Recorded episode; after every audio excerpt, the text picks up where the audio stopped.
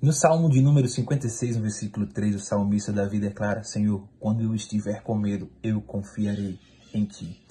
O medo ele é o isolante natural da fé, ele é a antítese da fé.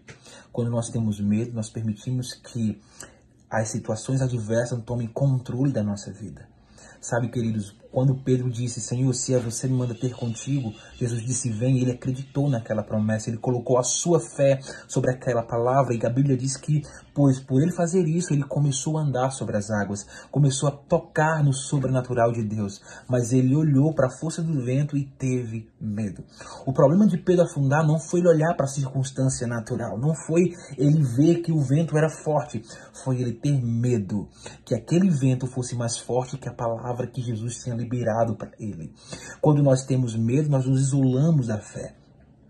Olhar para as circunstâncias é, nat é natural para nossas vidas. Somos humanos e vamos olhar para as adversidades. A Bíblia diz que Abraão olhou para o seu corpo amortecido, porém ele se fortalecia dando graças a Deus porque ele confiava que quem fez a promessa era fiel para cumprir. Eu não sei o teu momento nem a tua situação. Eu quero te dizer, não tenha medo. Deus é com você e vai fazer acontecer exatamente como ele prometeu.